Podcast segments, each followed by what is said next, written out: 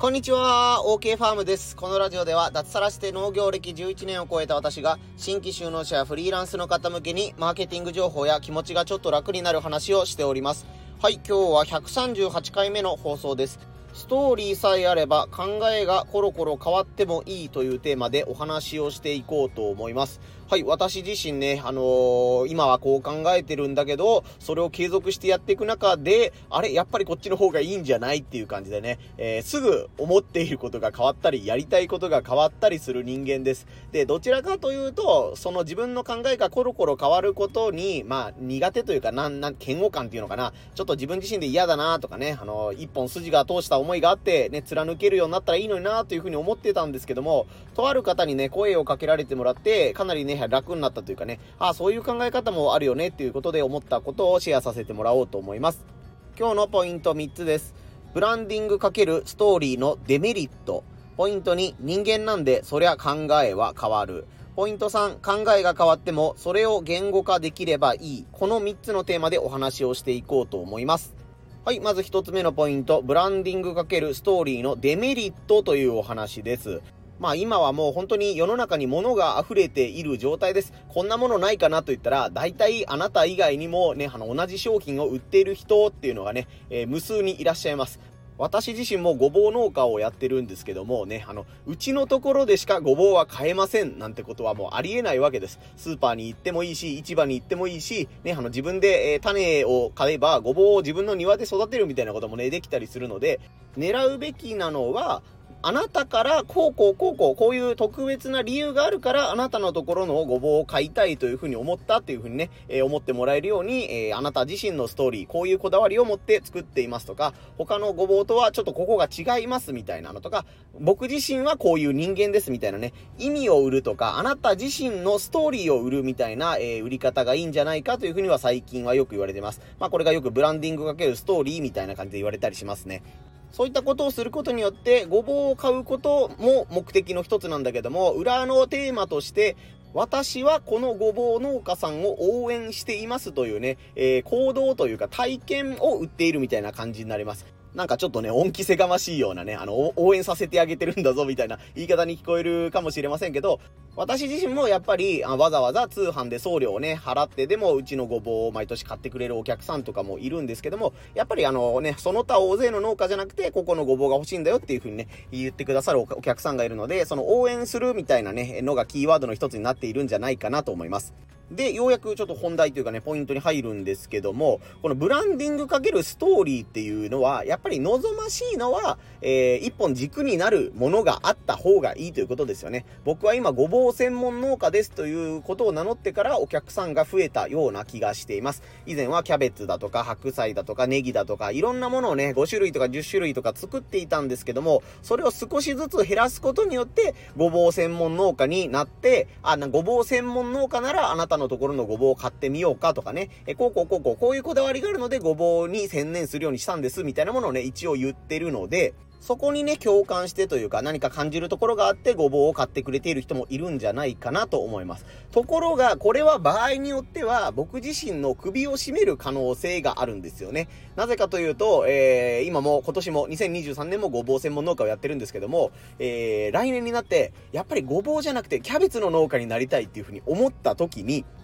やっぱりキャベツも作ることになりましたっていう風にやった時に、なんだあいつごぼう一本に絞ってるところがいいと思ってたのに、なんかまたいろんな作物作るようになったんだな、なんか幻滅したなとか言ってがっかりだなみたいに思ってくれる人がいるかもしれないということです。まあなんかや、農家で言うとね、野菜の商品が増える減ったぐらいだったら、そんなにファンの増減はないかなと思うんですけども、もっとマニアックなことを言えば、なんか子供さん向けにこういった野菜を作っていますとか、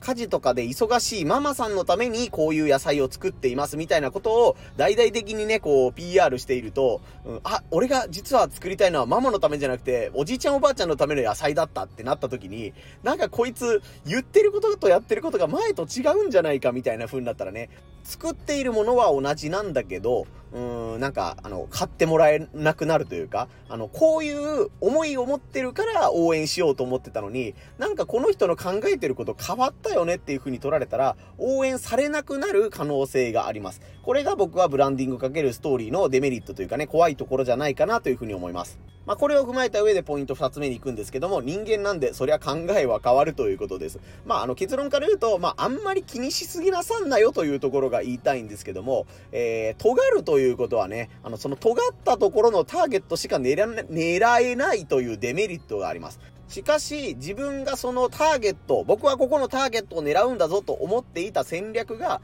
どうしてもあの、はまらないというか、結果的に、あ、これは自分には向いてないなとか、あ、今の自分がやるには失敗だったなっていうこともあると思います。そうなった時に、ざっくりね、二つ取れる方法があります。一つはそのまま粘り続けるという方法。もう一つは、えー、ね、ガラッとやり方を変える方法ということです。まあ、昔からの職人さんなんかでいうところの、儲けられなくていいから、自分はこの場所でずっと同じことをやっていく、いくだけだ、みたいな感じのね、職人気質のスタイルが、本当に10年、20年続けることができれば、なんかその時はタイミングが悪かったんだけども、どこかで猛烈な追い風が吹いてくる場合があります。俗に言う時代が追いついたみたいなやつですね。それをやる大前提はもう誰に何と言われようとも自分はこれにこだわりを持っているから、えー、これをやり続けるというね、えー、本当に、なんて言うんでしょう、信念というかもう、根性でもないな、もう信念ですよね。なんか自分はもう絶対これしかできないからこれをやるとか、これをやら、これ以外のことをやるんだったら自分はもうこれをやめるぐらいのポリシーを持ってる人じゃないとこれはできないと思います。まあそういったところに惹かれて、うわ、この人、こんなに赤字掘ってんのに、20年もこんなことを続けてるの？みたいなところが認められたりとか、やっぱりこういう人がかっこいいよねとか、こういう商品が求められているよねってなった時に、追い風がブワーッと吹く感じですね。だから、お金の問題とか、あなたのメンタルが持つかどうかというところが、ここは一つの壁になります。そしてもう一つはもうね、コロッと考えを変えちゃうってことですよね。すいません、僕間違ってました。こうやってね、あの、狭いところをすごい狙ったんですけど、やっぱり僕のやり方だったら無理でしたってことで、えー、スパッとね、農家で言ったら作る作物を変えるとか、ね、あの、ブロガー、YouTuber で言ったら自分のね、商品のジャンルとか、ね、あの、書きたいジャンル、放送したいジャンルを変えるみたいな感じで、えー、作戦をスパッと変えちゃうっていうやり方です。まあ僕は実質こっちの方が楽じゃないかというかね、あの、現実的なんじゃないかなというふうには思っております。例えば今どんどん AI ツールが増えてきたり、便利な農機具が増えてきたる、来ているみたいな感じで、えー、テクノロジーとしてどんどん、えー、便利なものが出てきてます。それに率先して乗るのか、そんなものは使わずに全部手作業でやった方がいいかみたいなものですね。農家で言うと、もうトラクターも使わずに、もうクワ一本で自分の作物を育てていく。ね、量は作れないけど、自分は全部一つ一つ、文字通り丹精込めて作っているっていうところが受けるかもしれない。でもそこが受け入れられるまでに時間がかかるかもしれないというのバーサス、ね、あ、便利な農機具があって、借金してそれを買ったら、自分はどんどんいいものが作れるようになるとか、面積を広げれるようになるとか、どんどん新しいものを取り入れていこうよっていう考え方も間違いかと言われたらね、それは僕は間違いではないと思います。むしろやっぱりそういう風に新しいものを取り入れていく方が、まあ経営者というかね、あの自分で事業をやっていく人では、うん、あの、安全策じゃないな、なんていうんですかね、生き残る確率が高いんじゃないかなと思います。よく言われる言葉では、あの、現状維持は大いなる交代というやつですね。まあ去年と同じものが作れればいいよとかね、あの、今までと同じことをやっていけばいいよっていう風に思ったら、実ははその時代が進むにつれて自分の場所は変わってないんだけど、結果的に後ろに下がっていることが多いよとか、ね、同じものを作っているつもりなんだけど、実はちょっとずつ、えー、考えが、考え方が凝り固まって、えー、後ろに下がっていることがあるんだよ、みたいな例えですね。なので、コロコロ考え方が変わるというふうに思っている人は、ね、あの、新しいことにどんどん挑戦しようという意思があるからじゃないかなと僕は思うわけです。それはまあ、1日2日でね、すぐやっぱり言うことが変わるぐらいのレベルになったら、いや、お前せめてもうちょっとね、何ヶ月かは続けてみんさいや、みたいな感じで言われるね、こともあると思いますけど、自分がやっぱりこれは合ってないなと思ったら、それをパッと捨てることもね、勇気じゃないかなと思いますので、コロコロね、気、気移り、目移りしちゃうんだよねっていう人も、決してね、自分を責めずに、ね、新しいことに挑戦してるんだとかね、えー、アンテナどんどん張ってるんだっていう風にね、思ってもらったら、ちょっと気持ちが楽になるんじゃないかなと思います。これが二つ目のポイント、人間なんで、そりゃ考えは変わるでした。そして3つ目のポイント、考えが変わっても、それを言語化できればいいです。これが冒頭に言ったね、あのー、知り合いの、えー、工務店かな？あの、大工さんみたいなことやってる社長さんと、えー、雑談してる中でね、あの、言ってもらった言葉なんですけども、まあ僕がこう、ごぼう一本にね、あの、絞った農家やってるんですよっていう話をこうしているのが、まあ縦軸でこう、お話が進んでたんですけども、まああのね、冗談半分、本気半分で、まあでも僕もこんな性格なんで、来年になってね、やっぱりごぼうじゃなくて時代はネギだみたいなことを言って、突然ネギ専門農家になってたりするかもしれないですけどね、っていう話をしたら、ね、あ、でも、あ、ブランディングでやっぱりね、筋筋を通すっていうのは大事だけど、なんでそれ今やってることをやめて、ね、次のステージに行こうと思ったかっていうのが、ちゃんとお客さんに説明ができたら、きっとそれは応援してもらえると思うよっていうふうに言ってくださったんですよね。なんかこう自分も今こう人にね、この話を伝えようと思うと、ね、その社長さんの言ってることが、まあそりゃそうだよなっていうかね、で、そうだよねっていうね、あの、普通に思うんですけども、その話を聞く前は、なんか自分がやりたいことが変わると、それまで、うん、なんて言うんでしょう、応援してくれてた人が、うん、応援してなく、してくれなくなるというのが前提で話を考えすぎてたな、思い込んでたなというふうにね、今振り返るとそうね、自分は思うんですよね。まあやっぱり僕が例えばごぼう専門農家から違う農家になりますとか、まあ場合によっては農業をやめて漁師になります。えー、海に出てこう魚を取りますっていう風になったとしても、いや自分はこれがこうこうこうこうこういう事情で、えー、農業は、えー、自分には向いてないと思ったんですとか、これからの時代は実は農業じゃなくて漁業だと思ったんですみたいなものが自分の中にちゃんと言葉にすることができれば、それは汲み取ってくれる人もいるんじゃないかなという風にね、その社長さんが言ってくださったんですね。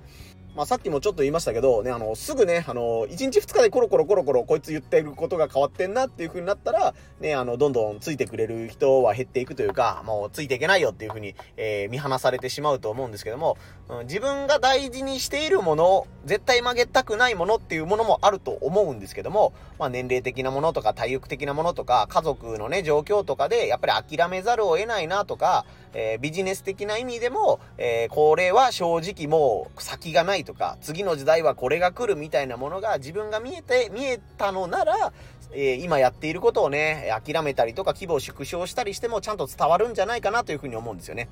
まあ、トータルで僕で言うとそのごぼうのファンだったみたいな人はね、美味しいごぼうだったねって言ってくれてる人はがっかりすると思うし、えー、やめないでよっていう風に言ってくれる、言ってくださると思うんですけども、あなたがそれをもうやりたくないとか、それよりもやりたいことがあると思っているのに、その自分の今までのファンのせいにして、いや、この人がこう言ってるから僕はごぼうを作らないといけないんだ。違うことをやっちゃいけないんだっていうふうに、ね、自分で呪いをかけるみたいなことになるのは、なんかちょっと違うかなというふうにね、僕は思います。なので、まあ自分がよくわかんないけど、今はね、あのー、ごぼうよりもこっちの野菜に惹かれる、惹かれているとか、農業よりも実はこっちの業界に惹かれているというものがあるんなら、えー、なんで自分はね、そっちの方に惹かれているのかとか、今いるところに不満を抱えているのかとかね、そういったところをやっぱり言語化できるようにしておいた方がいいかなというふうに思います。こう自分の胸の内に秘めたものはあるんだけども、それがね、やっぱり相手に伝わらないと、